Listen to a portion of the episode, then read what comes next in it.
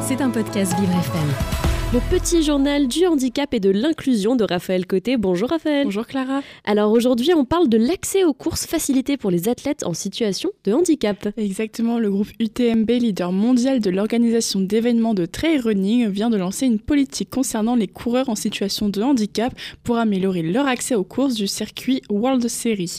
Ces trails y sauvent aux athlètes avec un handicap visuel, intellectuel, physique ou encore neurologique. Le mot d'ordre est d'inclure absolument tout le monde. Boris Gérard amputé du tibia en 2019, s'exprime. L'objectif est d'inclure toutes les diversités de personnes, que cela soit pour les encourager à venir partager ce moment, que ce soit pour la course en montagne ou pour la relation avec la nature. Ce sont des choses importantes. Son seul mot d'ordre est donc venez en profiter avec nous. Et qui était présent alors lors de cette course de 2023 Pour l'édition 2023 de l'UTMB, 8 athlètes en situation de handicap étaient présents sur la ligne de départ. Parmi eux, Amy Winters était présente. Elle est très connue dans son pays pour ses exploits en marathon, ultramarathon et paratriathlon. Cette américaine de 51 ans, amputée suite à un accident de moto, a parcouru plus de 100 km. 100 km adaptés aux personnes en situation de handicap. Je trouve l'initiative absolument formidable. Ah ben, moi également.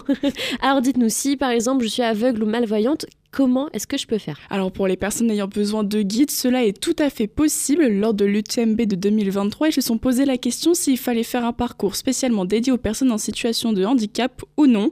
Mais Boris Girardi s'est catégoriquement opposé à cette proposition car il veut se sentir vibrer avec tous les autres sur la ligne de départ. C'est donc une très très belle initiative qui a été mise en place et qui sera de retour dès 2024. Et ben on regardera ça de très très près.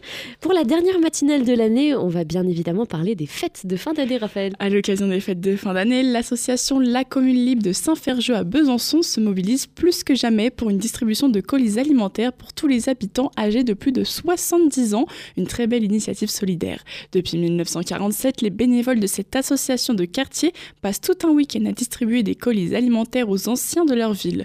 Le but est de leur offrir un colis qui contient tout un bon petit repas pour Noël et ça lutte également contre la précarité. La distribution de ces colis, elle permet de passer un moment chaleureux avec tous les membres de l'association. C'est génial. Bah, alors, moi, je trouve ça génial. Mais peut-être que le, le, meilleur témoignage, c'est ceux des bénévoles directement. Exactement. Puis même des bénéficiaires, il n'est pas rare qu'ils soient justement attendus avec un café et des petits gâteaux lorsqu'ils arrivent pour déposer ce colis. Ah, c'est un moment qui fait chaud au cœur à toutes ces personnes âgées. La présidente de l'asso, elle explique que c'est un événement qui lui tient à cœur car ils sont les enfants et les petits-enfants des créateurs de cette association. Mmh. L'histoire de cette infrastructure, c'est faire le bien dans la bonne humeur. Ils rendent donc l'appareil à ces anciens avec tout ce qu'ils ont pu faire auparavant. Je trouve l'initiative super bien. En plus de pouvoir manger un bon petit plat à Noël, cela réunit les gens. Ces personnes âgées, elles sont souvent isolées lors des fêtes, alors c'est donc l'occasion d'échanger avec les bénévoles de l'association pour eux. Et ils sont plus de 630 personnes à être bénéficiaires de ce genre de colis cette année. Eh bien écoutez, une magnifique euh, initiative. Euh, n'hésitez pas à emmener à vos voisins des petits gâteaux, des petits... Voilà, on ne sait jamais, les personnes âgées, exactement, si elles sont toutes seules.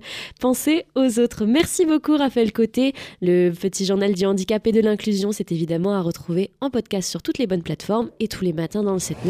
C'était un podcast Vivre FM. Si vous avez apprécié ce programme, n'hésitez pas à vous abonner.